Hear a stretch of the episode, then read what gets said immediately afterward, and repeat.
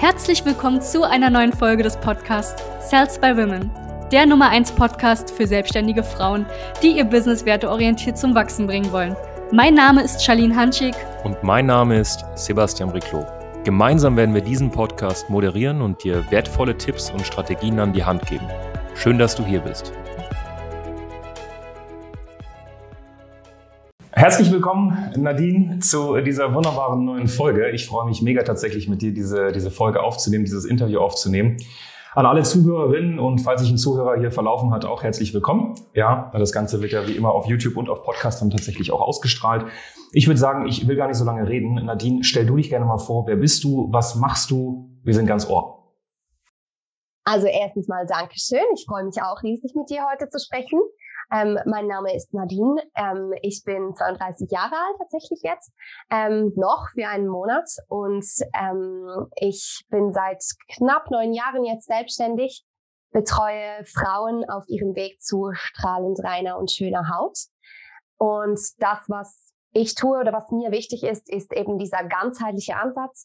Also wir kommen sehr, sehr stark davon weg zu sagen, okay, wenn wir Hautprobleme haben, arbeiten wir an der Haut, sondern wir schauen, wo kommen diese Probleme tatsächlich her? Weil genauso wie bei allen Problemen im Leben, wir können die nur wirklich lösen, wenn wir ihren Ursprung zum einen kennen und dann natürlich auch dort ansetzen und nicht immer so Quick Fixes suchen, um einfach Symptome zu lindern. Und das ist das, was wir tun. Wie gesagt, jetzt bald seit neun Jahren. Ich liebe diese Arbeit. Es gibt nichts Schöneres und ich finde, unser Körper kann so viel. Und mein Ziel ist, dass die Menschen sehen, dass wenn wir mit unserem Körper zusammenarbeiten, anstatt die ganze Zeit gegen ihn, können wir so unglaublich viel erreichen, was unsere Gesundheit und natürlich auch die Gesundheit unserer Haut angeht. Schöner Satz. Also mit dem Körper arbeiten und nicht gegen den Körper arbeiten. Das ist schon mal so eine Sache, die ich mir aufschreiben würde. Du bist jetzt seit neun Jahren selbstständig. Bist du tatsächlich damals auch, weil du hast, soweit ich weiß, einen juristischen Background, oder? Yes, ich habe tatsächlich Jura studiert. Und wie, wie kam dann, wie kam dann der Switch? Äh, hast du vor neun Jahren was anderes gemacht, als tatsächlich im Gesundheitsbranche beziehungsweise Hautcoaching zu sein? Oder bist du direkt in den Bereich auch reingegangen? Und wenn ja, wie kam das? Weil Jura hin zu Hautcoaching ist ja dann schon ein Switch gewesen. Mhm. Ähm, eigentlich bin ich jetzt im Nachhinein meinem Jurastudium sehr dankbar, weil ähm, ich habe sehr früh auch schon gearbeitet, auch neben dem Studium sehr viel gearbeitet zwischenzeitlich und das Studium ist auch ziemlich hart, darf man so sagen. Und ich habe damals so gelebt, wie ich jetzt mir einfach denke, oh mein Gott, was hast du deinem Körper angetan? Weil ich habe nach dem Motto gelebt, schlafen kannst du, wenn du tot bist. Du bist jetzt jung, jetzt musst du lernen, jetzt musst du arbeiten, jetzt musst du Gas geben. Ähm, und ich habe meinen Körper komplett ignoriert. Und ähm, das hat dann dazu geführt, dass ich mit einigen gesundheitlichen Problemen zu kämpfen hatte, unter anderem eben auch mit ganz, ganz starken Hautproblemen. Also ich kann dir dann auch mal ein Foto schicken, hat nicht so schön aus. Kann ich das dann einblenden? Natürlich. Dann ähm, her damit. Und ähm, ja, ich hatte dann ganz, ganz, ganz starke Hautprobleme von Akne im Gesicht, Rücken, Dekolleté über extrem starke Ekzeme und Neurodermitis. Und ich bin dann halt zu verschiedensten Ärzten gegangen, immer noch mit meinem Ansatz, so gib mir einfach was, was das wegmacht, weil meine Haut reagiert offensichtlich über. Ich habe das nicht mit meinem Lebensstil in Verbindung gebracht, nicht mit meiner Ernährung in Verbindung gebracht. Und ähm, ja, dann haben mir die Ärzte halt genau das gegeben, was ich wollte. Tabletten, Cortisoncremes. Und das Problem war halt einfach, dass meine Probleme dadurch nicht gelöst wurden. Und irgendwann waren wir am Punkt, wo auch der Arzt mir gesagt hat, ja, schauen Sie, also ist ja nicht so schlimm. Und wenn du die Fotos siehst, wirst du sehen, es ist schlimm. Ich glaube, ich habe schon welche gesehen, ja. Ich, ich. Ja, es war echt nicht schön und um ehrlich zu sein, auch ohne dabei oberflächlich zu sein, aber es beeinflusst jeden Aspekt deines Lebens. Wenn du dich einfach nicht mehr wohlfühlst, wenn du weißt, dass du, okay, du hast morgen eine Präsentation oder du hast um Himmels Willen ein Date und du weißt, dann artet die Haut komplett aus. Es macht keinen Spaß. Es ist nicht was, was wir so hinnehmen sollen weil es eben halt einfach auch anzeigt, dass im Körper was schief läuft. Und das wurde man mir dann je länger, je mehr klar, als ich mir einfach gesagt habe, okay, Nadine, entweder du akzeptierst das jetzt so oder du machst nochmals Tablettenkuchen oder du wählst einfach einen anderen Weg. Und das hat dann dazu geführt, dass ich ähm, integrative Ernährung studiert habe, also Ayurveda, TCM ist da drin, westliche Ernährungswissenschaft und dann schließlich noch Epigenetik ange angehängt habe, weil ich einfach wissen wollte, was ist in meinem Körper falsch. Ich habe mich auch fast schon ein bisschen kaputt gefühlt, um ehrlich zu sein. Ich war müde die ganze Zeit, Essen ist mir nicht bekommen, meine Verdauung war komisch. Und ich habe mich gefragt, warum schaut sich eigentlich jeder nur meine Haut an und nicht endlich mal, was in meinem Körper los ist. Und da muss man die Ärzte halt auch in Schutz nehmen. Ist grundsätzlich auch nicht das, was wir von ihnen wollen. Wir kommen dahin und sagen, ich habe Kopfschmerzen, mach das weg. Jetzt. genau. Und grundsätzlich sind wir man manchmal nicht so happy, wenn die dann sagen, ja, jetzt stellst du mal deine Ernährung um, ne, jetzt machen wir mal das und das. Sondern wir wollen ja jetzt eine Lösung.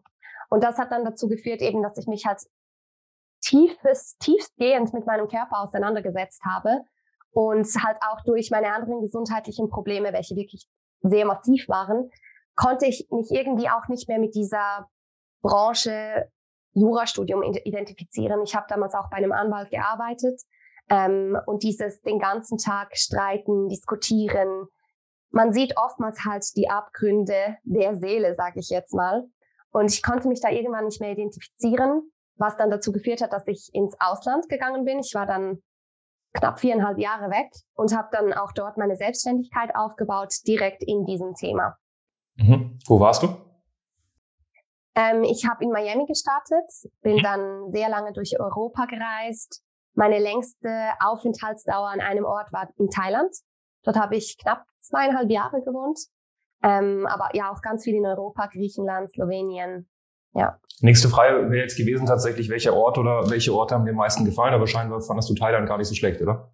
Ja, ich muss sagen, was mir an Thailand sehr, sehr gut gefällt, gerade auch, weil ich dort halt auf meinem eigenen Heilungsprozess war, sage ich jetzt mal, ist die Nahrungsmittel, die gesund sind, sind da sehr günstig. Bei uns ist es oftmals so, dass die Nahrungsmittel, die gesund sind, eher teuer sind.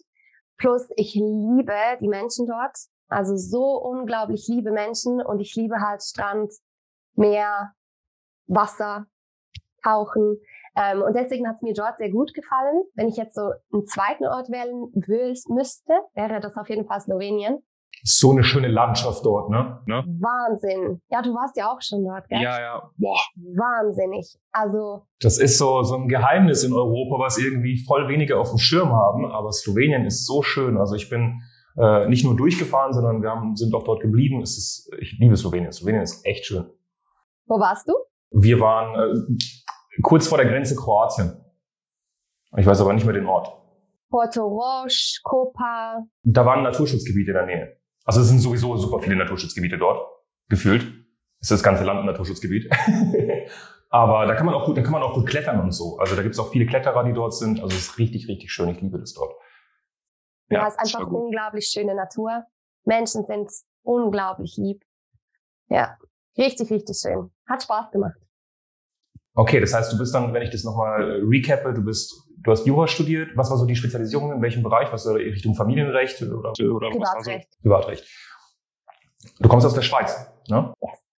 Ähm, dann bist du im Endeffekt, hast Jura studiert, Privatrecht, äh, Fokus gehabt, hast dann auch, sag ich mal, in der Kanzlei gearbeitet, gemerkt, dass du irgendwie persönlich äh, nicht unbedingt die Erfüllung hast, die du möchtest und äh, auch gesundheitlich nicht unbedingt dann Top-Level warst. Bist dann sehr, sehr viel gereist. Und dann hast du dich fortgebildet und dann hast du jetzt gerade ein wichtiges Wort auch genannt, Epigenetik. Für die, die nicht wissen, was das ist.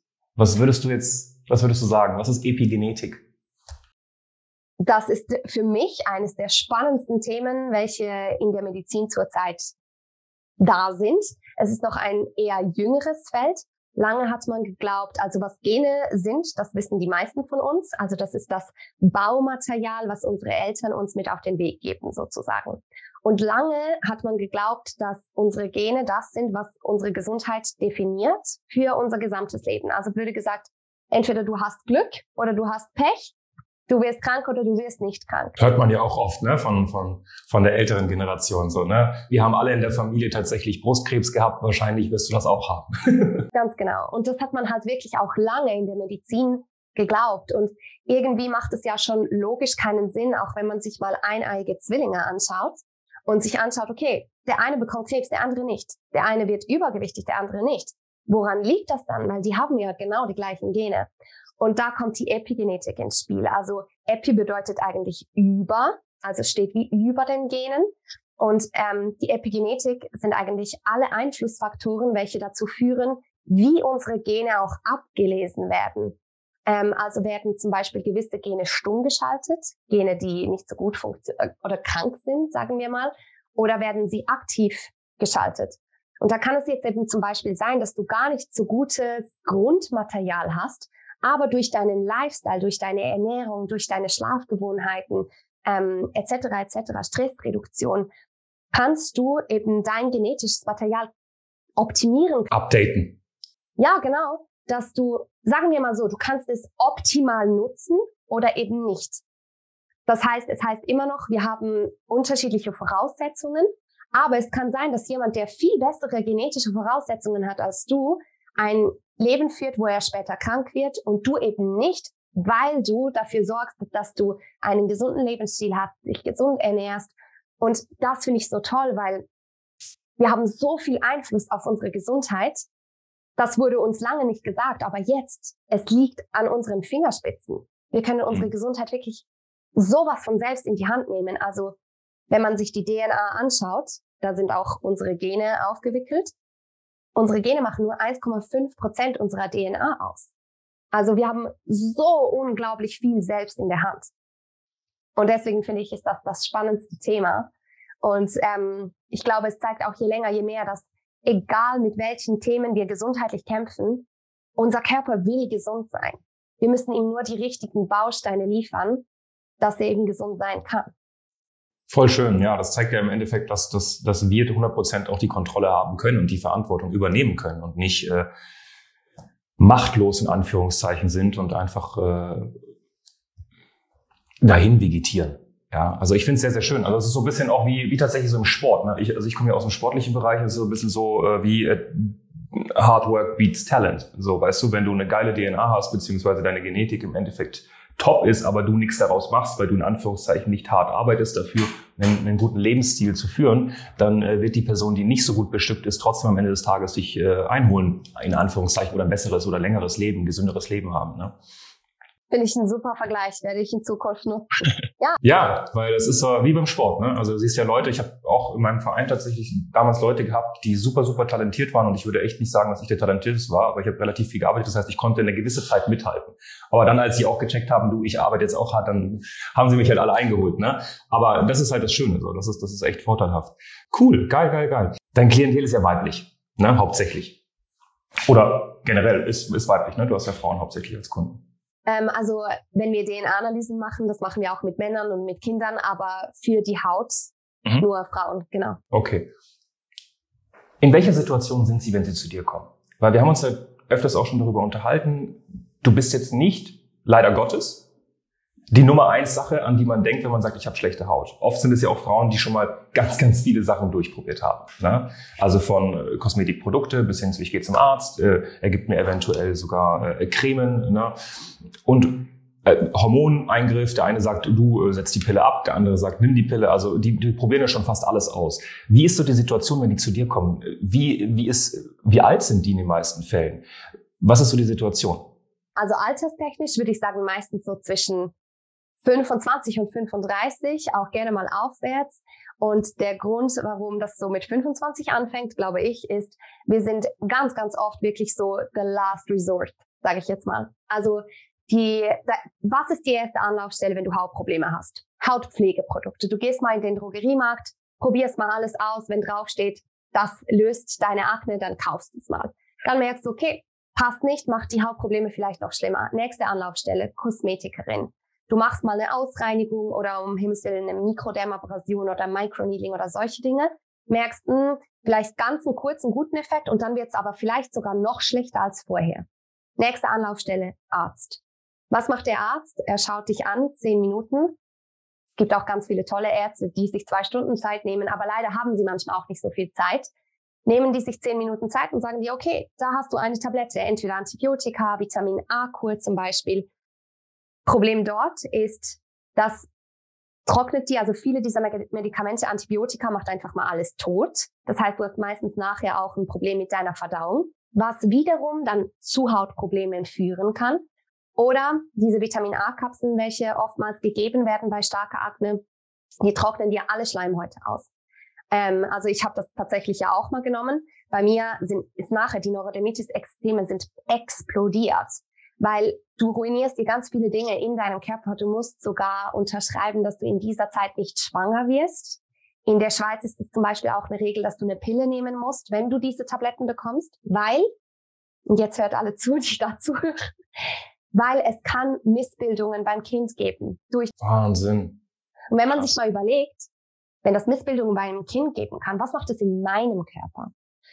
Ähm, und meistens die Frauen, die zu uns kommen, die haben das schon alles durch. Also Das waren jetzt nur, nur für mich nochmal, das waren die Vitamin, Vitamin A-Kuren, von denen du jetzt zuletzt gesprochen hast. Ne? Genau. Ja.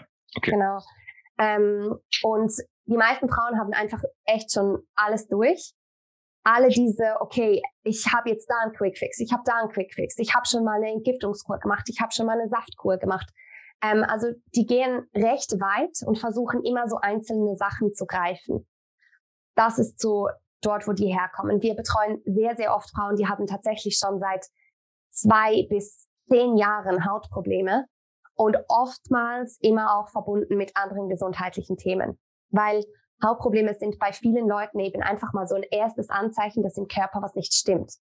Dann kommen die Verdauungsprobleme, dann kommt die Müdigkeit, dann kommt Brain Fog, dann kommen einfach diese Dinge, Allergien kommen dann oftmals, Heuschnupfen.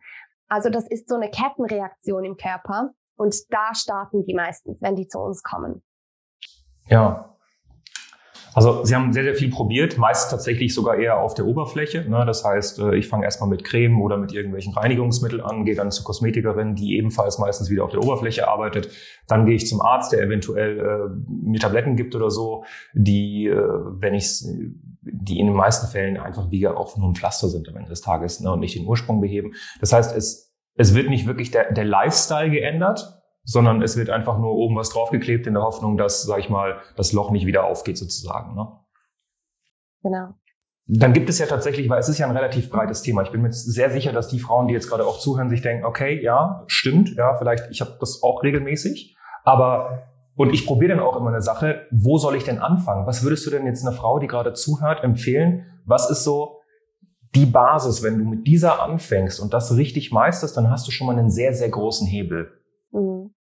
Ähm, also ich glaube, was man sich als erstes mal überlegen muss, ist, wo kommen diese Probleme her? Am Ende des Tages gibt es verschiedene ähm, Ursprünge und die können auch mit der, miteinander verbunden sein. Also es können auch mehrere Ursprünge sein. Wir sprechen als erstes mal über Organgesundheit. Wenn man Hautprobleme hat und man hat ein Verdauungsthema und viele wissen nicht, dass sie ein Verdauungsthema haben. Als Beispiel, wenn man nur jeden zweiten Tag zur Toilette geht, Stuhlgang. Oder wenn man vier, fünfmal zur Toilette geht am Tag und es ist halt eher flüssiger Stuhl, dann spricht das dafür, dass mit der Darmgesundheit irgendwas nicht in Ordnung ist. Und das kann zu Hautproblemen führen. Ich komme dann nachher gleich drauf. Dann haben wir auch zum Beispiel die Leber. Wenn die Leber belastet ist, die Leber ist nicht nur ein wichtiges Entgiftungsorgan, sondern die Leber ist auch zuständig, unseren Körper dabei zu unterstützen, Hormone abzubauen. Man sagt gerade zum Beispiel bei Akne, dass bis zu 80 Prozent der Aknefälle auch mit Hormon, hormoneller Gesundheit verbunden sind. Deswegen auch hormonell bedingte Akne ist ja ein riesiges Schlagwort auch. Ganz Ja. genau. Jetzt, wenn die Leber natürlich nicht richtig arbeiten kann, die, die Verdauung nicht richtig arbeiten kann, unsere Haut ist auch ein Entgiftungsorgan. Und da kann man sich unser Körper wirklich so als Komplettpaket vorstellen, was Hand in Hand arbeitet. Wenn die Leber nicht so gut tut, müssen andere Organe mehr Arbeit übernehmen. Wenn, der, wenn die Verdauung nicht so gut tut, das Gleiche. Und da haben wir mal einen großen Ursprung. Also mal schauen, wie geht es meinem Körper eigentlich? Wenn ich am Morgen aufstehe, bin ich komplett kaputt und müde jeden Tag, obwohl ich genug geschlafen habe. Wache ich regelmäßig auf in der Nacht, ohne Grund. Ähm, habe ich Einschlafprobleme? Habe ich Verdauungsthemen, wie ich vorhin erwähnt habe, oder ähm, keine Ahnung, habe ich das Gefühl, ich habe ein hormonelles Thema? Habe ich zum Beispiel einen verlängerten Zyklus? Habe ich eine sehr, sehr lange Periode? Habe ich eine sehr, sehr kurze Periode? Diese Dinge mal anschauen. Wie geht es meinem Körper? Dann, ähm, wenn wir zu den Hormonen kommen, eben mal die Periode beobachten. Ist das so, wie es sein soll? Also habe ich meine Periode regelmäßig? Ähm, habe ich ganz, ganz starke Menstruationsbeschwerden? Weil das wissen zum Beispiel auch viele Frauen nicht. Wir, wir wurden erzogen, dass es normal ist, wenn du Schmerzen hast. Unser Körper hat zwei Muskeln, die uns entspannen und nur einen, der kontrahiert. Unser Körper ist dafür gemacht, dass wir keine Schmerzen haben in dieser Zeit. Du wirst etwas merken, aber nicht schmerzhaft. Wenn du Schmerzen hast bei der Periode, irgendwas ist nicht okay mit deinen Hormonen. Dann blenden wir hier, das, ich will dich gar nicht unterbrechen, dann blenden wir hier direkt auch das Interview mit Janine ein, die äh, Zykluscoach ist und äh, Frauen zeigt, wie sie zyklisch leben, weil sie hat genau dasselbe gesagt. Es ist nicht normal, dass du als Frau massive Schmerzen hast tatsächlich in deiner äh, Menstruation, ne? während deiner Menstruation. Bitte sehr. Sorry, ich wollte dich nicht. Alles gut, ist perfekt. Ähm, ja, also das sind die Dinge, die ich mal anschauen würde. Wenn du, wenn man hier irgendwo Themen hat, dann kommen diese Hautprobleme eben nicht, weil man die falsche Hautpflege benutzt. Also ich würde da ansetzen und dann als allererstes mal an der Ernährung schrauben. Die ja meist auch dazu der Ursprung dann wiederum ist von äh, unter anderem auch den, äh, den Fehlfunktionen bei den Organen oder so. Ne? Also hatte auch manchmal damit was hatte, zu tun. Hat einen riesigen Einfluss. Was ich aber festgestellt habe, bei vielen Frauen ist es tatsächlich auch sehr unf also nicht selbst verschuldet, sage ich jetzt mal, weil okay, zum Beispiel in der Kindheit oftmals Antibiotika nehmen mussten oder weil sie mit 15 auf die Pille gesetzt wurden, etc. etc. Also oftmals ist es auch so, diese Dinge gehen auf die Leber, sie gehen auf das Verdauungssystem. Oftmals ist es nicht mal selbst verschuldet. Mhm. Also und dann hat man vielleicht eine 70 Prozent gute Ernährung, die bei anderen Menschen ausreichen würde. Aber in diesen Fällen, weil halt schon so viel, sag jetzt mal, zerstört wurde, reicht das nicht. Das heißt, die kommen zu dir und das finde ich richtig gut und du machst erstmal eine ausführliche Anamnese und guckst dir natürlich dann auch an, okay, was ist im Körper, sag ich mal, bei den Organen, was passt, was passt weniger. Ne? Das heißt, man guckt sich den Darm an, man guckt sich die Leber an. Wie kann man, wie kann man sich das vorstellen? Also äh, machen die dann einfach so eine riesige Checkliste und schicken dir das alles oder, oder wie, wie prüft ihr das? Ähm, also zum einen sehen wir auch, wir arbeiten mit DNA-Analysen. Wir sind zurzeit die einzige Firma in ganz Europa, welche sich mit dem Thema Haut beschäftigt welche DNA-Analysen durchführt. Da okay. kann man halt sehr, sehr tief greifen. Also da sieht man ganz genau, ähm, hast du vielleicht einfach ein Entzündungsprofil, also pro produzierst du schneller und mehr Entzündungen als ein anderer Mensch. Wie entgiftest du? Fehlen deinem Körper gewisse Enzyme, zum Beispiel eben in der Leber, fehlen gewisse Enzyme, ähm, die dazu führen, dass du nicht richtig entgiftest. Wir schauen uns den oxidativen Stress an, also wie reagiert dein Körper mit Zellschädigung auf Umwelteinflüsse und auf Ernährung. Wir schauen uns die Lebensmittel an, die man einfach nicht verträgt und aber auch die Lebensmittel, die der Körper ganz dringend braucht.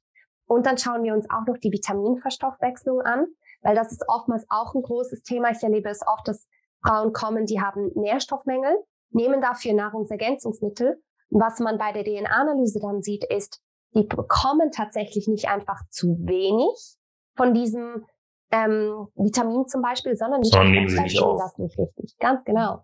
Und da kann man dann eben auch greifen, wo man ansetzen muss. Sehr, sehr ein großer Teil der Anamnese, bevor wir die DNA-Analyse machen, ist natürlich auch eben durch Fragen, eher Fragen. Also wie oft gehst du zur Toilette? Wie schaut dein Stuhlgang aus? Also wir sprechen hier wirklich tiefgreifend über alle möglichen Körperflüssigkeiten. Mhm. Und so findet man natürlich auch ganz, ganz viel raus. Du arbeitest ja hier in dem Fall dann wahrscheinlich, wenn du die DNA-Tests machst, auch mit Laboren sozusagen. Ne? Dann schickst du das hin, kriegst eine Auswertung, du, du wertest das im Endeffekt dann nochmal schön aus und dann gehst du in die Kommunikation mit deinen Klientinnen und dann werden die ersten Handlungen im Endeffekt vorgenommen. So, mh, perfekt. Was würdest du sagen, also was sind so die, die, die Haupt Fehler, die die meisten machen, die sie wirklich selbst auch beeinflussen können. Also das jetzt vorhin gesprochen von, du, es gibt äh, Kinder, die ganz, ganz oft tatsächlich Antibiotikum bekommen, weil sie, keine Ahnung, regelmäßig Angina haben und das erste ist wieder Antibiotikum, Antibiotikum, Antibiotikum. Sowas bei mir zum Beispiel. Äh, bis hin zu, okay, die kriegen die Pille mit 15 einfach schon in die Hand gedrückt und dann ziehen sie das durch bis 22, 23. Wenn sie dann mal anfangen, sich damit zu befassen, merken, oh, ich habe jetzt irgendwie sieben Jahre in meinem Körper nichts Gutes getan das sind ja Sachen, die man, ja klar kann man sie beeinflussen, aber ich meine, wenn du ein Kind bist, dann machst du meistens einfach was, was die Älteren sagen. So. Aber die Sachen, die man beeinflussen kann, wir denken jetzt an eine Frau, die vielleicht 30, 35 ist und das gerade anhört. Was würdest du sagen, sind so die Hauptdinge, die die meisten tatsächlich nicht so gut machen, weil sie es vielleicht nicht richtig wissen? Also ich glaube, da ist natürlich der größte Punkt die Ernährung. Ähm, also was sich viele Frauen, die auch zu mir kommen, oftmals nicht bewusst sind, ist, wie sich unsere Nahrungsmittel verändert haben über die letzten 150 Jahre. unser Körper wurde dafür geschaffen, dass wir Nahrungsmittel aufnehmen, die von der Natur kommen und nicht noch 20 Mal verarbeitet wurden und mit 20.000 Chemikalien dazugefügt. Ähm, unser Körper wurde nicht für das gemacht. Unsere Ernährung in den letzten 100 bis 150 Jahren hat sich so stark verändert. Unsere Bodenqualität hat sich ganz, ganz stark verändert.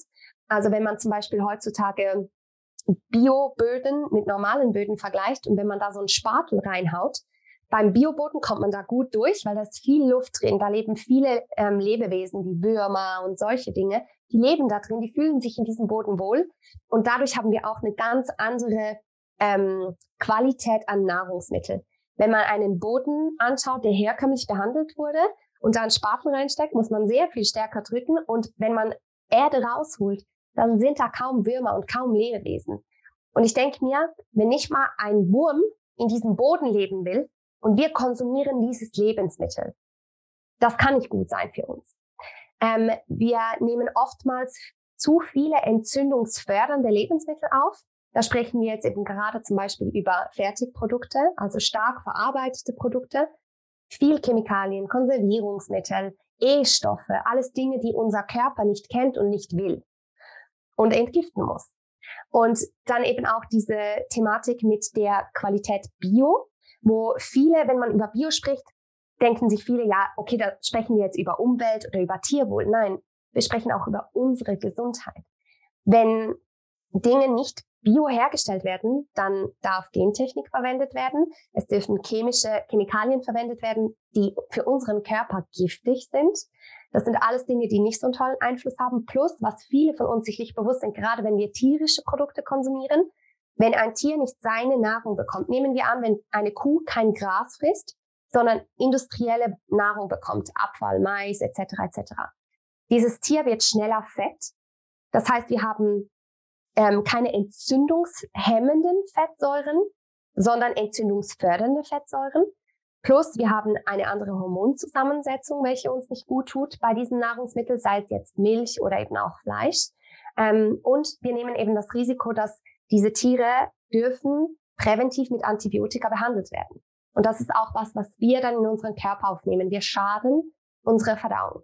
Das heißt, das Erste, was ich ansetzen würde, ist immer möglichst von den entzündungsfördernden Lebensmitteln wegkommen hin zu den entzündungshemmenden Lebensmitteln. Viel grünes Blattgemüse, Kurkuma, Ingwer, Dinge, die aktiv Entzündungen hemmen in unserem Körper. Weil man muss immer bei den Mikroentzündungen starten und das können wir mit der Nahrung machen. Ähm, und ich glaube auch, was man sehen muss, wenn man mit jedem Bissen, ich sage, der Körper ist manchmal wie so ein kleiner Computer und was wir essen, schickt den Computer Codes. Was musst du damit machen? Und Nahrung, die von der Natur kommt, die kennt unser Körper, er weiß, was er damit anfangen kann. Und wenn wir eben irgendwelches Chemiezeugs in uns reinhauen, wie zum Beispiel Burger King, der kann nichts damit anfangen. Wir bekommen nichts davon, keine Nährstoffe. Und ich glaube, das ist mal so ein erster Punkt. Ähm, entzündungshemmende Lebensmittel hochschrauben, entzündungsfördernde Lebensmittel runterschrauben. Das, glaube ich, ist so ein Punkt, wo man einfach sehr, sehr schnell direkt ansetzen kann. Ähm, dann auch, wie man isst. Also zum Beispiel, viele Frauen essen spät am Abend und vielleicht dann auch Rohkost, Salate, weil sie denken, hey, das ist doch super gesund. Das ist aber was, was sehr, sehr langsam verdaut. Jetzt musst du dir mal vorstellen, nehmen wir an, um 9 Uhr isst du, um 10 Uhr gehst du schlafen. Deine Verdauung braucht drei bis fünf Stunden. Jetzt gehst du schlafen. Es können zwei Dinge passieren. Entweder deine Verdauung sagt, ah, ich mag den Sebastian eigentlich noch ganz gerne und ich möchte, dass der schlafen kann fährt ziemlich runter. Dann entstehen durch diese Rohkost, durch die Gas, Gärungsprozesse, oder? Gärungsprozesse Alkohole. Deine Leber hat das Gefühl, du bist ein kleiner Alkoholiker. Mhm. Macht dir keinen Spaß. Manchmal sind eben auch die gesunden Dinge, wir müssen sie wie anders an, einsetzen. Also es sind ganz viele kleine Dinge, aber ich würde immer bei der Ernährung ansetzen.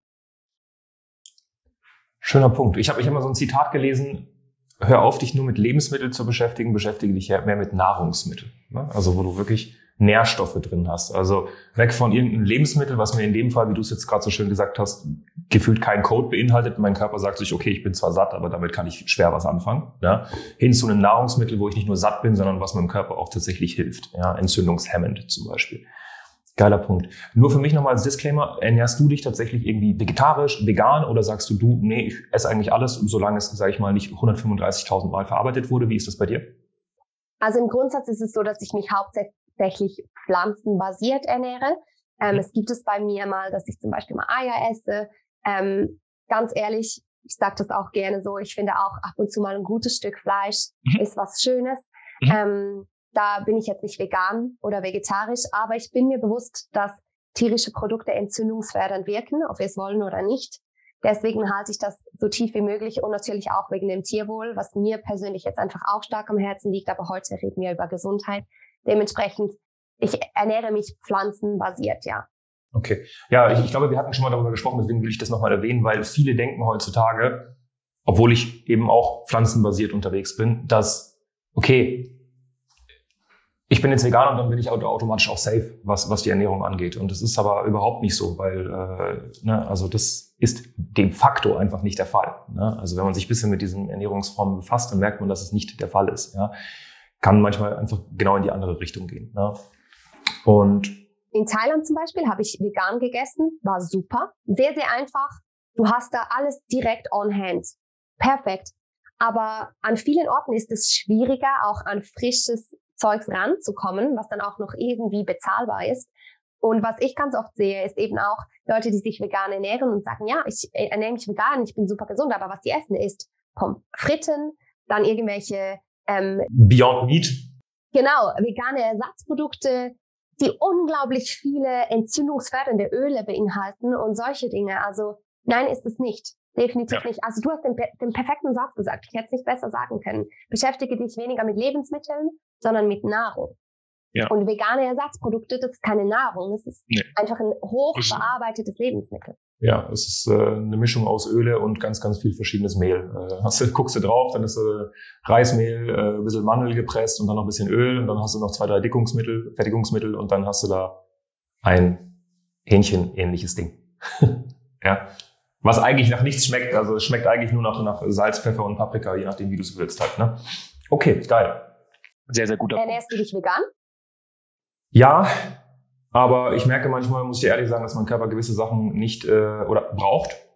Das heißt, ich habe tatsächlich, das kann ich jetzt mal öffentlich hier sagen, ich habe vor, ich habe, ich war letztens essen und ich habe immer gesagt, also ich war viereinhalb Jahre tatsächlich, habe ich mich pflanzlich ernährt und ich habe immer gesagt, weil für mich war das einfach so, so ein, ich bin sehr radikal, also so von heute auf morgen. Ne? Habe ich gesagt, okay, passt, ich mache das so, weil mein Körper war einfach, ich habe nur Fleisch gegessen, weil ich wollte auf die Bühne gehen, was Fitness angeht, ich wollte in die Men's Physikklasse gehen und ist halt, ne, hast halt in deinem Kopf so Hähnchen oder Pute halt und dann Reis und Brokkoli. Ich habe jeden Tag über locker drei, vier Jahre 250 bis 500 Gramm Hähnchenfleisch gegessen, jeden Tag. Ne, und ich habe ich hab schon das Gefühl gehabt, dass ich aufdunse irgendwie. Ne? Also ich war sehr übersäuert. Also ich habe das gemerkt. Ich finde tatsächlich, wenn du auf deinen Körper einfach hörst, dann merkst du auch, nach was sehnt er sich. Und mein Körper hat sich damals nach Smoothies gesehnt, Ende nie, weil er wollte einfach klarkommen. Ne? Also einfach nach, nach was, nach Nahrung, die nicht übersäuert ist tatsächlich. Und dann habe ich das durchgezogen, habe dann aber irgendwann mal gemerkt, tatsächlich vor jetzt, ich würde sagen, so circa einem halben Jahr, mir fehlt irgendwie Salz. Mir fehlt irgendwie bisschen irgendwas. Ne? Und dann war ich letztens tatsächlich essen. Also ich hatte einfach so diese, diesen, diesen Drang danach. Und dann war ich in einem sehr, sehr guten Restaurant essen und dann war da so ein hochwertiges äh, Thunfisch-Sashimi so ein bisschen angebraten. Das waren so fünf Stückchen. Und dann dachte ich mir so, komm, okay, die bestelle ich mir jetzt. Und dann habe ich tatsächlich nach, keine Ahnung, vier, viereinhalb Jahren mal wieder Fisch gegessen. So. Ne? Und äh, mir ging's gut. Also, mir, also weißt du, was ich meine? Das ist ja so. Und deswegen, ich bin eher ein Fan davon zu sagen, okay, ich höre auf meinen Körper. Ne? Und äh, ich bin jetzt kein Mensch, der irgendwie jetzt sagt, okay, ich esse jetzt jeden Tag ein Steak oder jeden Tag. Also ich, ich höre einfach drauf. Ne? Und wenn ich merke, dass mein Körper noch was, was möchte tatsächlich, ja, wo ich einfach eins und eins zusammenzählen kann und merke, okay, es ist jetzt nicht schlecht und das mache ich jetzt nicht bei einer Schokoladentafel, sondern eher was bei wirklich einem, einem Nahrungsmittel, dann greife ich zu. Ja, unter der Prämisse natürlich, dass die Herkunft anständig ist. Ja. Das hätte ich jetzt wahrscheinlich, also wenn ich jetzt bei, keine Ahnung, jetzt irgendwie Lust auf Fisch gehabt hätte und ich wäre jetzt bei McDonalds vorbeigefahren, hätte ich jetzt definitiv keinen, wie heißt das, Fischmeck oder so geholt. Hätte ich jetzt nicht gemacht. Ne? So. Ja, also das, das so zu der Frage. So sollte man meiner Meinung nach so sollte man sich ernähren. Ich bin, ich bin kein Fan davon zu sagen, okay, ich mache jetzt die Diät oder die Diät oder die Diät. Es gibt nichts, was für jeden passt. Der Körper ist so individuell und wie du sagst, wenn man lernt, auf seinen Körper zu hören, spürt man auch, was braucht er. Aber der Punkt ist, wir alle haben das verlernt. Weil wir haben ja, ja. schon mit zwölf Jahren gelernt, dass wenn du Kopfschmerzen hast, du dich nicht mehr ins Bett legst, sondern einfach nur Aspirin reinhaust. Und wir haben verlernt, mit unserem Körper zu kommunizieren. Mit dem Körperleben, nicht gegen den Körper. Auch so das Thema, das Thema, das war bei mir immer so eine Sache. Ich habe, wir haben ja auch öfters schon darüber gesprochen mit dem Thema, also so viel arbeiten und dann bist du auf einmal hast du so eine Müdigkeitsphase. Bei mir war es tatsächlich immer so, ich habe ich, ich es wirklich gemerkt. Ich habe drei Monate gearbeitet und dann war ich einen Monat, äh, eine Woche komplett so, dann wollte ich niemanden sehen, ich wollte nichts hören, ich wollte einfach nur regenerieren. Bis ich dann angefangen habe zu sagen, okay, wenn ich am Abend nach Hause komme und ja, okay, es ist vielleicht 19 Uhr zum Beispiel und mein Körper sagt, hey, du bist todmüde, dann kann es sein, dass ich mich um 20 Uhr ins Bett lege, am nächsten Tag um 6 Uhr aufwache, aber dann top fit bin und dann habe ich halt mal wieder viel Schlaf getankt, aber es hat mir gut getan. Ne? Und dieses eher mit dem Körper leben und nicht die ganze Zeit gegen den Körper, das, das, da muss ich selbst stark drauf achten und ich arbeite immer noch dran, aber es, es tut extrem gut. Ja, also es ist einfach leichter. Ja, das stimmt. Du hast ja jetzt mittlerweile, ich meine, ein paar Frauen tatsächlich betreuen dürfen. Also es sind jetzt nicht irgendwie zwei oder drei, sondern regelmäßig äh, werden ja Frauen bei dir geonboardet und du hilfst ihnen. Wenn ich jetzt bei, nehmen wir an, ich bin jetzt eine Frau, hör, hör mir das Ganze an und ich will mit dir in Kontakt treten. Und äh, wir haben dann wahrscheinlich dann auch einfach äh, Gespräche. Du hast ja auch Mitarbeiter, da können wir auch gleich nochmal drauf kommen.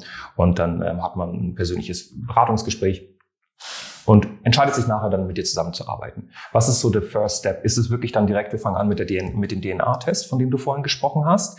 Oder was ist so der, der erste Step? Wie sieht die erste Woche, wie kann ich mir das vorstellen? Wie ist die erste Woche bei dir? Ähm, nein, also ja, wir starten mit, den, mit der DNA-Analyse, das wird dann gleich eingereicht. Die Auswertung haben wir aber meistens erst circa nach zwei Wochen und wir brauchen sie erst nach circa fünf, sechs Wochen. Mhm. Ähm, wir arbeiten immer in vier Phasen und die erste Phase, das ist der Einstieg, das ist die Reduktionsphase. Weil immer wenn man entgiftet, das sind, ist mir ein extrem großes Anliegen, weil wenn man entgiftet, man muss richtig vorbereiten und richtig nachbereiten. Ansonsten kann man seinem Körper mehr schaden, als dass man hilft. Und deswegen steigen wir in diese Reduktionsphase ein. Ja, ist übrigens bewusst Reduktionsphase und nicht Verzichtsphase, weil es soll ja darum gehen, etwas Beständiges aufzubauen, was auch Spaß macht. Das heißt, wir reduzieren mal in den ersten Wochen einfach Lebensmittel, die entzündungsfördernd wirken, Lebensmittel, die säurebildend wirken. Ähm, wir stellen den Tagesablauf teilweise einen Ticken um, einfach so, dass mal das ganze Immunsystem auch ein bisschen zur Ruhe kommen darf, dass wir erste Mikroentzündungen runternehmen. Das ist der Einstieg. Genau. Wie ist Phase 2? Jetzt hast du mich neugierig gemacht. Phase 2 ist dann die Entgiftung. Ähm, da gehen wir wirklich komplett durch die Entgiftung durch, reinigen die Organe, die man reinigen muss. Dann kommt Phase 3, das ist der innere Ausgleich. Da arbeiten wir als erstes am Säurebasenausgleich, ist immer ganz wichtig nach einer Entgiftung. Und da kümmern wir uns dann um den Hormonhaushalt. Und Phase 4, da wird dann auch nochmals die DNA-Analyse herbeigezogen. Da geht es danach darum, hey, wie machst du nachher weiter? Was bleibt wichtig für deinen Körper? Was kannst du vielleicht vergessen? Was solltest du vielleicht wiederholen, dass das eben auch nachhaltig, dass du nachhaltig gesund bleibst? Also ich beschreibe das Modell immer so gerne mit einer Wohnung, wenn du dir deinen Körper als Wohnung vorstellst. Was wir in der Reduktionsphase machen, ist, wir nehmen mal so einen großen Kehrichtsack, gehen durch die ganze Wohnung und hauen da alles mal rein, was dir schon lange ein Dorn im Auge war. Frühjahrsputz. Noch nicht, das kommt dann in der Entgiftung. Da holen wir den Kammerjäger, der reinigt mal alles raus, sogar Dinge, von denen wir nicht mal wussten, dass sie da sind. Okay. Und dann kommt der innere Ausgleich. Was wir da machen, ist, wir stellen die Möbel, die man noch verwenden kann, zurück an die richtigen Plätze. Wir reparieren Möbel und wir kaufen vielleicht sogar neue Möbel dazu. Mhm. Und dann kommt der Neuanfang und da machen wir jetzt sozusagen noch den Feinschliff. Also jeder weiß, dass in der Wohnung kann man sich auf einmal 120 Prozent wohler fühlen, wenn einfach eine Kerze da steht. Und das ist das, was man im Neuanfang eigentlich macht, wirklich noch so die kleinen Punkte, die aber nochmals einen riesen Unterschied machen. Genau. Genau, und dann lernen sie natürlich auch, wie diese Wohnung, sage ich mal, nachhaltig trotzdem noch ein Wohlfühlort bleibt, sodass man nicht in zwei Jahren wieder komplett anfangen muss und äh, nochmal den Prozess durchleben muss. Ja, unfassbar geile Metapher. Also ich habe mir das gerade bildlich so gut vorgestellt, das war richtig, richtig geil. Sehr schön. Okay. Hm. Super spannend. Also ganz ehrlich, ich kann es nur sagen. Also vor allem jetzt an die selbstständigen Frauen, die gerade zuhören und die, die Schwierigkeiten damit haben oder die einfach massiv fasziniert sind tatsächlich auch von dem, was du tust, sucht einfach ein Gespräch. Unterhalb des Videos sind ja die Links. Einfach draufklicken und dann geht in den Kontakt bitte mit äh, der Natural Choices Firma, ja, von der Nadine. Jetzt so ein paar Punkte. Stichwort Firma, da gehen wir auch gleich drauf ein. Und selbstständige Frauen, das würde ich auch noch besprechen. Aber was ich immer super interessant finde in so Interviews, erinnere dich mal so bitte an die Nadine, die so neun, zehn, elf, zwölf, dreizehn Jahre alt war. Wie würdest du die Nadine beschreiben? Wie war die? Weil ich finde das immer super interessant. Du hast gesagt, du bist jetzt 32 Jahre alt. Wie war die Nadine mit neun, zehn, elf, zwölf?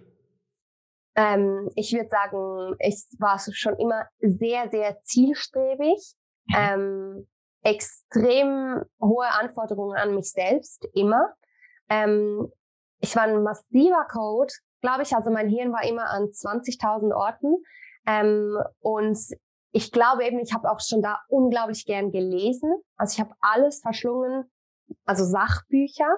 Und ich war damals aber noch sehr, sehr stark in diesem System drin. Deswegen können wir nachher auch gerne über die Selbstständigkeit sprechen. Ich war damals noch sehr, sehr stark in diesem Denken drin, okay, du machst jetzt das Gymnasium, dann machst du dein Studium, dann machst du Weiterbildungen, so Schritt für Schritt wächst du in diesem System. Und ich habe mir noch nicht erlaubt, mal einen Schritt, Schritt zurückzutreten und zu sagen, passt das überhaupt so für mich? Mhm. Okay. Warst du in der Schule so einer der eher besseren oder im mittleren Segment oder im letzten äh, Drittel? Ich war immer sehr, sehr gut in der Schule. Schule ist mir einfach gefallen. Mhm. Aber ich war nicht die fleißigste Person, um ehrlich zu sein. Okay, aber per se sehr neugierig und dementsprechend dann, okay. Eher extro oder introvertiert oder eher normal? Ich mag diese Wörter intro und extro nicht so, deswegen, aber warst du eher eine sehr aufgeschlossene Person oder, oder hattest du, hattest du viele Freundinnen oder eher wenige? Wie war das so? Ja, ich hatte ein gutes soziales Umfeld. Also ich würde auch jetzt sagen, wo man sich auch besser versteht mit jedem Jahr. Ähm, ich bin ein sehr, sehr introvertierter Mensch. Ich brauche sehr viel Zeit für mich. Aber wenn ich diese Zeit bekomme, dann profitiere ich unheimlich auch von halt sozialen Geflechten. Also ist ja. mir schon sehr wichtig. Geil. Deswegen teils, teils, würde ich sagen.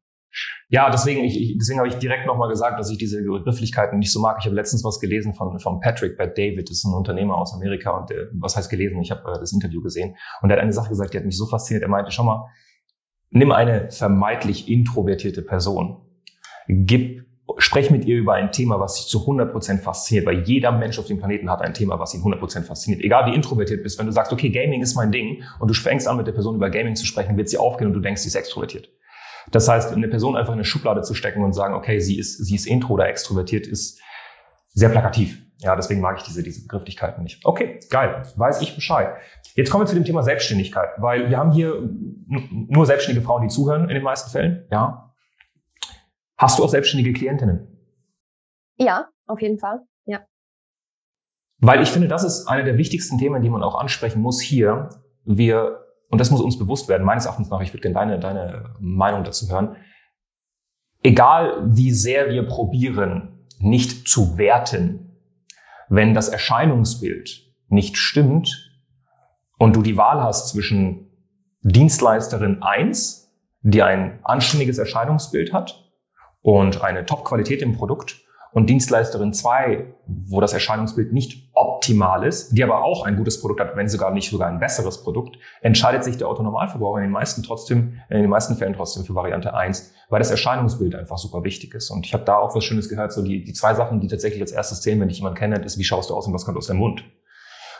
Wie siehst du das Ganze? Weil ich gehe mal davon aus, dass äh, wenn du diese Probleme damals auch hattest und äh, jetzt damit besser umgehen kannst und auch Klientinnen siehst, vorher, nachher, dass das schon einen Einfluss hat, oder nicht? Also, weil ich bin fest davon überzeugt, dass in der Selbstständigkeit, wenn du das betrachtest, du trotzdem dann auch bessere Ergebnisse in deiner Selbstständigkeit haben wirst, weil das ja auch was aussagt von dir selbst und von deinem Lebensstil und von deiner Disziplin unter anderem auch. Ne? Wie siehst du das? Also sprichst du jetzt auch über das Erscheinungsbild, wenn man jetzt eben zum Beispiel Hautprobleme hat? Also genau. Erscheinungsbild, vor allem so, was, was die körperlichen Themen angeht. Ja, bis hin zu zum Beispiel auch Themen äh, zu Adipositas, die selbstverschuldet ist. Ja, wie siehst du das Ganze? Ähm, ich glaube, also auf jeden Fall. Das ist so, wie du das sagst. Also das kann man ja auch mit Studien belegen, dass das tatsächlich so ist. Wenn ja. man ein Auftreten hat, was angenehmer ist für andere Menschen, ist man in der Tendenz auch ein Ticken erfolgreicher. Ich glaube, es hat sehr, sehr viel damit zu tun, vielleicht, ich weiß gar nicht, wie ich das so gut beschreiben soll, dass, dass, dass man meine Gedankengänge versteht, aber ich habe das Gefühl, manchmal, wenn wir unser Erscheinungsbild loslassen, also wenn es uns ein bisschen egal ist, wie wir erscheinen, dann sagt das ja auch etwas über unser Inneres aus. Wir fühlen uns vielleicht nicht so wohl oder wir haben vielleicht auch unsere Gesundheit einen Ticken aufgegeben. Wer weiß, woran es liegt. Und ich glaube, das ist oftmals das, was sich dann äh, spiegelt in unserem Erscheinungsbild. Und das ist das, was andere wahrnehmen. Also vielleicht gar nicht, okay, die sieht jetzt nicht gepflegt aus zum Beispiel, sondern das, was wir, das ist das, was wir sehen. Aber das, was wir wahrnehmen, ist, dieser Mensch ähm, take care of himself. Dieser Mensch schaut nicht auf sich selbst. Ja. Also er ist sich selbst nicht wert, auf sich, seine Gesundheit und auf sein Erscheinungsbild zu schauen. Und das spiegelt ja uns auch irgendwie, okay, was kann ich denn lernen von dieser Person? Ja. Ich glaube, das ist manchmal die Schwierigkeit. Ähm, und ich finde deswegen auch gerade in der Selbstständigkeit ist es unglaublich wichtig, auch noch aus 20.000 anderen Gründen, dass wir auf uns selbst schauen, dass wir schauen, dass wir gesund sind, ähm, dass wir schauen, dass es unserem Körper gut geht, dass wir die Energie haben, weil wir, wenn wir sie nicht haben, wie können wir sie weitergeben? Ähm, und ja, am Ende des Tages ist es ja auch so, dass wenn du selbstständig bist und du eine Dienstleisterin bist, dann wollen Leute ja von dir lernen, auch weil sie sich annähern wollen, bis zu einem gewissen Grad. Wenn wir unseren Freunden, Freundeskreis anschauen, dann wir nähern uns unseren Freunden an. Wir sind der Durchschnitt von den fünf Personen, mit denen wir uns am meisten umgeben. Also ich achte mich darauf, mit wem ich meine Zeit verbringe. Und ja, dann verbringe ich meine Zeit vielleicht eben nicht mit einem Coach, bei dem ich merke, dem ist sein Leben eigentlich scheißegal, weil was will er mir beibringen? Ja. Wenn er nicht mal auf sich selbst schaut. Ja. Sehr, sehr guter Punkt. Vor allem bei dem Thema Dienstleisterin. Wenn du jetzt kein physisches Produkt verkaufst, wie zum Beispiel diese Tasse oder eine Sache, wo man sagt, okay, das ist das Produkt, das sieht gut aus. Am Ende des Tages bist du das Produkt. Ja, das heißt, das spiegelt halt auch, ich meine, unterbewusst bin ich mir 100% sicher, wenn jemand eine Person anguckt, die sich nicht 100% pflegt und dementsprechend auch, du, du schätzt dich selbst auch nicht 100%, wie sehr schätzt du dann das Produkt beziehungsweise mich, wenn ich dein Kunde bin? Ne? Also das, das, das reflektiert sehr, sehr viel wieder. Deswegen eine Anlaufstelle, die ihr alle mal angucken könnt, wenn ihr merkt, okay, ich, ich habe eventuell Dinge, wo ich sage, da kann ich noch dran arbeiten, was auch mein Erscheinungsbild angeht, dann immer bitte zu, zu Nadine. Also kann ich vom Herzen empfehlen. Also du, du bist eine Frau, die, die anständig arbeitet. Und das merke ich bei dir, weil ich finde, eine Sache, die ich erzählen muss, wir arbeiten ja auch zusammen. Wir hatten mal eine Sache, die ich bei dir sehr bemerkenswert finde, weil ich würde von mir aus behaupten, dass ich ein Mensch bin, der sehr, sehr diszipliniert ist und auch sehr zuverlässig ist, was Termine angeht. Und ich fand eine Sache bei dir so dermaßen cool, das erinnere ich mich und ich, ich werde das immer im Kopf haben, dass ich, wenn wir einen Termin haben, und das finde ich so dermaßen gut. Wir hatten mal einen Termin und den konnte ich aus irgendeinem Grund, ich weiß nicht, ob das ein Notartermin war oder so, ich konnte den nicht wahrnehmen. Und das war das zweite Mal oder so, dass ich oder dritte Mal, wo ich einen Termin tatsächlich verschieben musste. Wir arbeiten ja zusammen, schön individuell und haben ja wöchentlich Kontakt. Und dann hast du zu mir, hast du mir dann einfach offen und ehrlich gesagt, du, ähm, ich habe auch meine Zeit geblockt und ähm, ich werde es geil finden, wenn du äh, meine Zeit bisschen besser behandelst. Und das fand ich so dermaßen geil, weil das mir zeigt, dass du A, eine Person bist, die die Zeit von anderen Menschen respektiert und deine Zeit ist dir auch wichtig. Und ich finde das super, super cool. Also das ist für mich immer ein Zeichen dafür, dass jemand hochqualitativ arbeitet, weil das sieht man da draußen wenig. Ja, und ich schätze mich selbst tatsächlich als eine Person, die sehr zuverlässig ist und wenn sie was sagt, das probiert wirklich bestmöglich einzuhalten. Und das hat mir so gefallen, dass du zu mir dann gesagt hast, hey, pass da bitte auf. Und das werde ich nie vergessen. Und das ist für mich ein Zeichen dafür, dass du wirklich hochqualitativ und anständig arbeitest. Deswegen kann ich das wirklich mit äh, gutem Gewissen auch äh, tatsächlich empfehlen, also an alle Zuhörer. Ja. Dankeschön. Das, das rechne ich dir sehr hoch an. Ja, ich rechne das Menschen generell sehr hoch an, wenn sie es hinbekommen, oder wenn sie Kritik äußern und die auch wirklich anständig gerechtfertigt ist. Ich mag das, weil ähm, das da draußen ein bisschen untergeht. Nicht nur Kritik äußern, sondern auch Kritik annehmen. Letztens was gelesen, wir haben verloren, tatsächlich zu diskutieren. Sobald du eine andere Meinung hast als die Gesellschaft, wirst du abgestempelt und schnellstmöglich weg. Und es ist so, entweder du bist, du triffst den Konsens oder nicht. Und das ist aber der schnellste Weg, keinen Fortschritt zu, Fortschritt zu haben, weil Fortschritt hast du nur durch Diskussion und nicht durch wir sind alle still und sagen alle, wir sagen alle nichts. Und sobald man was sagt, ist man offended. Ja, ich weiß nicht, wie das Wort auf Deutsch heißt. angegriffen, fühlt sich angegriffen. Geil. Kommen wir zu dem Thema Selbstständigkeit. Ich meine, du bist ja wahrscheinlich dann gestartet als, in Anführungszeichen, Solopreneurin, sogar eher so digitale Nomadin eigentlich schon fast, oder nicht? Ja, also weil ich halt im Ausland war, hatte ich auch gleich eine Mitarbeiterin, die hier okay. den Versand geregelt hat und alle die, sich um diese Dinge gekümmert hat, Post und all das Zeug. Ähm, ich habe, ich glaube, die war bei mir 50 Prozent angestellt. Das war meine erste Mitarbeiterin. Ja. Und dann warst du dann irgendwann noch in der Schweiz zurück und jetzt hast du auch Vollzeitmitarbeiter. Ja. das Beste, was es gibt. Okay, cool. Das ist schon mal sehr, sehr geil, dass du den Satz vorwegnimmst, weil äh, viele, die auch bei dem Umsatz sind, also ich habe zwei Kategorien von Frauen. Kategorie 1 kommt zu uns, ist schon so bei 30, 40.000 Euro Monatsumsatz und stemmt das alleine und sagt, äh, ich weiß nicht, ob ich einen Mitarbeiter einstellst oder was. Kategorie 2 sind manchmal Frauen, die 2.000, 3.000 Euro Monatsumsatz machen und sagen, ich brauche definitiv eine Mitarbeiterin. Und dann sage ich, nee, nee, nee, du brauchst gerade gar keine Mitarbeiterin. Weißt du? Wie ist das bei dir? Wann hast du angefangen, Mitarbeiter einzustellen? Also jetzt so die erste Person auch so eher in Vollzeit tatsächlich. Du hattest ja dann auch oder ne, ein Büro und dann habt ihr auch gemeinsam gearbeitet. Wann war das? Wann war der Punkt? Ich glaube nach zwei Jahren, nach zwei Jahren hatte ich Vollzeit, also 80 Prozent war das. Mhm. Mhm. Ähm, und ich muss ehrlich sagen, ich glaube, jetzt, wenn ich nochmal zurück könnte, ich würde das einen Ticken früher machen. Was ich, ich finde es unglaublich wichtig, also das würde ich auch jetzt mir selbst, wenn ich zurück könnte, so empfehlen, mach zuerst alles selbst, sagst du ja auch immer, mach zuerst Punkt. alles selbst, weil du, du kennst, du musst dein Unternehmen kennen bis ins kleinste Detail und du musst auch wissen, wie lange dauert eine Arbeit, dass du auch weißt, was für eine Person brauche ich, was muss man können für diese Arbeit und wie lange dauert es, um dieser Person dann auch einen Tagesablauf oder einen Wochenablauf einteilen zu können? Ähm, deswegen mach am Anfang alles selbst, auf jeden Fall. Aber ich muss sagen, zum einen finde ich ein Team unglaublich bereichernd, ähm, was mich als Mensch angeht. Ich lerne so unglaublich viel von meinen Mitarbeiterinnen auf menschlicher Ebene, auf geschäftlicher Ebene, wie man kommuniziert. Ich lerne jeden Tag so viel Neues dazu. Und das, was ich gemerkt habe, ist, erstens, ich meine, du findest ja eine perfekte Person für eine Sache. Die kann das viel besser als du. Das ist, glaube ich, am Anfang auch immer so das Problem. Man hat das Gefühl, man kann alles selbst besser und niemand anderes kann es. Sie kann das aber viel besser als du tatsächlich. Ähm, und das Zweite ist, es gibt dir wieder so viel Zeit, um dich auf, auf das zu fokussieren, was du liebst. Weil wenn wir in die Selbstständigkeit gehen, wir denken, okay, nehmen wir an, wir, wir verkaufen deine Tasse. Und das macht uns Spaß. Es macht uns Spaß, diese Tasse zu designen. Ja, aber 90 Prozent deiner Arbeit ist tatsächlich nicht diese Taste zu designen. Und dann, wenn wir ein Stück weit in die Selbstständigkeit sind, dann müssen wir uns eben ganz viel mit diesen Dingen beschäftigen, die keinen Spaß machen für uns. Und da darf man sich dann irgendwann wieder so ein bisschen zurücknehmen und sagen, gut, jetzt fokussiere ich mich wieder auf die Tasse und ich lasse meine tollen Mitarbeiter eben die Dinge regeln, die vielleicht mir nicht wirklich viel Spaß machen, aber dieser Mitarbeiterin eben schon. Ja, sehr schöner Punkt. Das Thema, das sage ich immer, ich sage dazu immer Geniezonen. Wenn du, wenn du in der Selbstständigkeit startest, dann ist es schon fast utopisch zu denken, jede dieser Sachen wird mir gefallen. Weil du hast Backoffice, du hast Leistungserbringung, du hast Marketing, du hast Vertrieb und das sind alles vier Themen, die tatsächlich bespielt werden müssen, anständig. Und niemand kann mir sagen, dass er alles gleich gerne mag. Also du kannst mir nicht sagen, dass du Buchhaltung und Rechnungswesen genauso gern magst wie Sales und Sales genauso gern magst wie die Leistungserbringung. Eins von diesen Sachen wirst du wahrscheinlich sogar vielleicht hassen, was auch okay ist. Und das Coole ist, wenn du Mitarbeiter hast, und das hast du ja selbst auch gerade gesagt und gemerkt bei dir, ist, dass du dann eine Person findest, die die Sache, die du nicht magst, liebt, so schwer du es dir auch vorstellen kannst als Zuhörerin. Es gibt Leute, die lieben Sachen, die du überhaupt nicht magst. Und dann ist diese Person in ihrer eigenen Geniezone und du hast wieder mehr Zeit, um in deiner Geniezone zu kommen. Und so hast du, sage ich mal, Menschen, die alle tatsächlich in ihrer Position spielen, in der, in der sie einfach auch am meisten aufgehen. Das ist wie wenn du jetzt Torhüterin bist beim Fußball und jemand sagt, nee, du spielst jetzt im Sturm.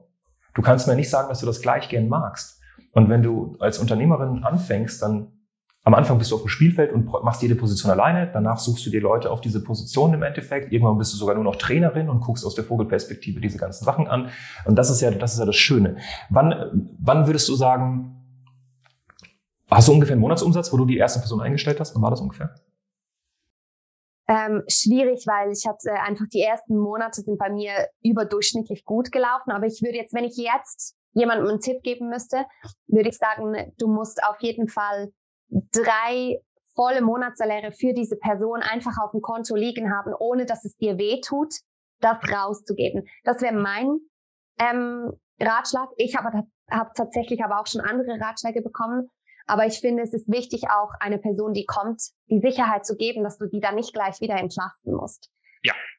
Aber was ich definitiv gemerkt habe, ist, die meisten Mitarbeiter zahlen sich so schnell selbst aus, weil sie entweder direkt was machen, was Sales angeht, oder weil sie dir den Platz freiräumen, um dich wieder mit diesen Dingen zu beschäftigen. Ja, Mitarbeiter kosten kein Geld, Mitarbeiter bringen Geld unter der Prämisse, dass du ihnen die richtigen Aufgaben gibst. Die meisten geben ihnen nicht die richtigen Aufgaben. Sie probieren sich selbst zu klonen und haben dann äh, drei, vier, fünf Generalisten in der Firma und keine Spezialisten. Und das führt halt dazu, dass jeder irgendwie auch Sachen macht, die er nicht mag. Du hast gerade einen guten Punkt gesagt. Äh, achso, für die, die es nicht verstanden haben, äh, ich habe es verstanden, weil ich Franzose bin. Salaire, äh, also Salaire heißt Gehalt. Du hast Salere gesagt. Äh, das heißt, alles gut. Ich, ich sag's nochmal, weil also ich check's, ich bin Franzose, aber ich kann mir gut vorstellen, dass jemand sich gerade dachte, so was zur Hölle ist ein Salaire. Ähm, also ist ein Gehalt, genau. Okay, cool. Du bist ja jetzt an einem Punkt, ähm, wo du hattest ein Büro, dann, also mit Mitarbeitern, dann äh, Büro aus gewissen Gründen haben wir dann, äh, ist dann weg. Seid auch wieder auf der Suche nach einem Büro. Aber du hast es auch hinbekommen, das ganze Remote im Endeffekt aufrecht zu erhalten. Ja. Was würdest du sagen, ist der größte Unterschied zwischen ich arbeite im Büro, weil ich meine, du hast es jetzt hautnah erlebt, mit meinen Mitarbeiterinnen und ich bin remote mit meinen Mitarbeiterinnen. Das heißt, ich sehe sie nicht jeden Tag. Was würdest du sagen, ist so der größte Unterschied? Ich will gar nicht jetzt judgen, was besser ist oder schlechter ist, sondern was würdest du sagen, sind so die größten Unterschiede, die du gemerkt hast? Also ich habe tatsächlich, ich glaube, sieben Jahre, nein, siebeneinhalb oder acht Jahre immer im Büro gehabt. Und jetzt seit, glaube vier Monaten arbeiten wir jetzt mal remote und sind, wir suchen gerade ein neues Office. Und um ehrlich zu sein, als das so passiert ist, habe ich mir gedacht, shit, ich brauche sofort ein Anschluss-Office. Ich will nicht remote arbeiten. Jetzt muss ich aber sagen, es hat auch ganz viele Vorteile. Also ich finde, der Vorteil an einem Büro ist dieses auch, dass du das Team erlebst. Alle erleben sich man merkt, wenn es mal jemandem nicht so gut geht. Also man kann diese Dinge viel, viel besser greifen. Plus, man kann schneller mal reingrätschen, wenn jetzt jemand ein Problem hat. Und ich merke das, kann ich sagen, du, stimmt irgendwo was nicht. Ich muss nicht warten, bis die Person auf mich zukommt oder auf eine andere Mitarbeiterin. Was ich aber merke am Remote-Arbeiten ist, meine Mitarbeiterinnen haben sich so krass entwickelt in dieser Zeit, weil ich eben nicht immer da bin. Das heißt, oftmals gibt es es vielleicht, dass mich eine Mitarbeiterin anruft und ich bin da in einem Call. Das kann ich abheben. Eine halbe Stunde später rufe ich zurück und sie sagt, du hat sich erledigt. Ich habe das nachgeschaut. Ich konnte das auf YouTube finden oder auf Google habe ich mir das erklärt. Und das ist eine Arbeit, die, sie wird nie mehr vergessen, wie das geht. Wenn ich sie erklärt habe, dann dauert es vielleicht noch zweimal länger. Ich glaube, so das ist ein großer Vorteil auch aus Mitarbeitersicht und natürlich auch für mich. Ähm, und der zweite Vorteil finde ich die Freiheit, was mir jetzt persönlich auch mit meinen Mitarbeiterinnen sehr wichtig ist, weil ich glaube, es gibt tatsächlich manchmal Tage, wo man einfach am Morgen aufsteht und man ist einfach nicht top hier. Ja. Was bringt es mir als Arbeitgeber, wenn du dich da an den Laptop setzt, acht Stunden, nichts produzierst, aber Hauptsache du bist da gesessen. Und da möchte ich meinen Mitarbeiterinnen auch die Möglichkeit geben zu sagen, hey, geh spazieren, geh Sport machen und dann holst du diese Zeit irgendwann nach. Und das, glaube ich, ist sehr viel vorteilhafter an einem Homeoffice, weil man eben auch mal sagen kann, okay, ich setze mich jetzt mal hin, lies eine Stunde ein Buch oder ich gehe spazieren. Und ich habe nicht das Gefühl dem Team auch gegenüber, jetzt bin ich nicht am Arbeiten im Office. Und ich muss sagen, das hat unsere Produktivität nochmals extrem gesteigert. Ähm, jetzt so im Remote, im Remote Work. Sehr, sehr gute Learnings. Also ich sag mal, Learnings für Leute, die im Büro arbeiten. Also hier sind ja auch selbstständige Frauen, die auch schon ein Office haben und auch zuhören. Da ist ein Learning nicht zu viel Micromanagen und mehr Verantwortung abgeben, sodass der, der Mitarbeiter sich selbst auch entfalten kann. Ja, nicht zu viel Mikromanagement, was dazu führt, dass du dann am Ende des Tages, jetzt übertrieben gesagt, Zombies hast, die einfach nur noch handeln, aber nicht denken. Und auch dieses, wenn man zum Beispiel ein Büro hat, den Mitarbeitern auch die Möglichkeit geben, wenn sie sich zum Beispiel, es gibt ja auch viele Firmen, die das machen, zu sagen, äh, auch bei Frauen zum Beispiel, hey, der Tag, an dem du deine Tage bekommst, wie du willst. Wenn du kommen willst, dann kommst du, wenn nicht, dann nicht. Aber dass man auch einfach so ein, äh, es gibt Unternehmen, die nennen das Joker-Tag, dass du einmal im Monat so einen Joker-Tag hast und einfach für dich sagst, okay, hey, ich habe gerade keinen Bock, es geht nicht, ich brauche auch für mich einfach Zeit. Ich bleib zu Hause, ich hole das wann anders nach, ich mache so viel, wie ich machen kann. Ehrliche Kommunikation, ich habe heute drei, vier Stunden gearbeitet, den Rest habe ich für mich genommen und die Tage oder die Stunden hole ich irgendwie anders nach. Sehr, sehr coole, also zwei sehr, sehr wichtige Learnings. Ja, also einmal diese Freiheit einfach, die du durch diese remote Arbeit gewonnen hast und die Mitarbeiter auch und dementsprechend auch mehr Verantwortung. Ja. Cool. Geil. Wie ist das bei uns? Ich meine, wir arbeiten jetzt zusammen. Was würdest du sagen, wie ist das mit, mit uns zusammenzuarbeiten? Oder wir haben ja vor allem, wir beide haben ja vor allem Kontakt. Wie, wie, äh, was würdest du sagen, war so das größte Learning, wenn du jetzt mit mir zusammengearbeitet hast? Wo du sagst, das ist richtig geil. Ähm, ich glaube, was ich mir von dir ähm, immer und immer wieder abschaue, ist die Struktur. Mhm. Also ich finde, du bist du bist extrem strukturiert und was du mir was, das Große, was ich mitnehmen durfte, jetzt auch aus dieser Zeit, und ich darf ja noch viel mitnehmen, aber das Große, was ich mitnehmen durfte, war so diese Prozesse reinbringen, Strukturen reinbringen, Autom Automatisa Automatisierung, Automatisierung ja. reinbringen, weil ähm, als ich zu dir gekommen bin, ähm, habe ich ganz viele Dinge selbst gemacht, die ich eigentlich abgeben hätte können. Ähm, und ich habe auch nicht gesehen, okay, weil mein, mein, ich war voll ausgebucht. Also ich habe manchmal 13, 14, 15 Stunden Tage gehabt und nicht irgendwie mit Admin oder so, sondern 14, 15 Stunden Calls hintereinander. Ich war so tot am Abend und ich muss ja auch noch andere Dinge tun. Und ich habe ja. gesehen, okay, wie kann ich das besser automatisieren? Wie kann ich gewisse Stellschrauben drehen, dass ich wieder so ein bisschen wegkomme davon. Ähm, und das durfte ich mir immer und wieder, immer und immer wieder von dir abschauen. Ja. Ähm, das hat mir unglaublich viel gebracht. Das, das merke ich auch bei dir, weil wenn ich vergleiche tatsächlich so die Nadine von ein paar Monaten, ich sage immer so schön, allein schon, wenn du den Umsatz hältst und den Arbeitsaufwand reduzierst, hast du einfach massiv mehr Arbeitsqualität. Und das ist eine Sache, die wir bei dir auch gut gesehen haben, oder Lebensqualität weil du ja zu uns gekommen bist, da warst du wirklich so fully booked out gefühlt. So, ne? Du warst halt so 12, 13 Stunden Tage. Und dann haben wir uns ja sehr, sehr viel mit diesem Thema Systeme beschäftigt. Wie kriege ich es hin, mein Angebot mehr zu systematisieren? Sprich, dass ich mehr Kunden gleichzeitig betreuen kann, ohne, und das ist so das Wichtigste, dass die Qualität meiner Produkte beziehungsweise meiner Dienstleistung sinkt. Und ich denke, das haben wir richtig, richtig geil hinbekommen. Ne? Weil deine Dienstleistung, die ist trotzdem top qualitativ und hochwertig, aber du kannst mehr Kunden annehmen. Das heißt, es ist, ist ein Vorteil für alle Parteien, ja, das ist richtig, richtig geil. Ja. Und ich glaube, wir haben auch die richtigen Mitarbeiterinnen gefunden. Ja. Also Mitarbeiter und Mitarbeiterinnen. Ähm, ja. Weil ich glaube, da hatte ich am, da hatte ich vorher auch Mühe, weil ich habe ich hab noch nie irgendwie ein System bekommen, wie ich einen Mitarbeiter einstellen muss. Ne? Also Stimmt, ja. Das, glaube ich, hat mir auch sehr viel weitergeholfen, weil jetzt, glaube ich, seit ich bei dir bin, habe ich zwei eingestellt, neue. Und ich glaube, die sind beide, also die eine ist jetzt erst, erst seit kürzlich, aber die andere ist jetzt doch auch schon bleibt dreiviertel Jahr. Top, Wahnsinn. Ja. Und ich glaube, das ist eben auch mega wichtig. Besonders wenn wir uns selbstständig machen. Wir, wir können das unglaublich gut. Aber wir haben oftmals keine Ahnung, wie man ein Business führt. Wie stellst du Leute ein? Wie machst du Buchhaltung? Wie machst du das? Und das finde ich eben, ist auch der unglaubliche Mehrwert von einem Coach immer, weil der uns da greifen kann. Ich habe das nämlich immer wieder, dass, dass Frauen oft bei uns sind und sagen, du, ich habe gerade eine Thematik, äh, mein Business läuft nicht so richtig. Ich bilde mich einfach noch mehr fort, dann wird das laufen. Also viele haben so diese Tendenz, weil du hast ja so Fachkompetenz einmal, so dein Produkt, das bist du, und einmal so die Kompetenz der Betriebswirtschaft. Sales, Marketing, Systeme, Strukturen, Führung, Leadership, äh, Speaking, ne, alles Mögliche. Und viele beschäftigen sich die ganze Zeit nur damit. Und vergessen das. Und das Problem in Anführungszeichen ist, dass leider Gottes ist die Selbstständigkeit 80-20.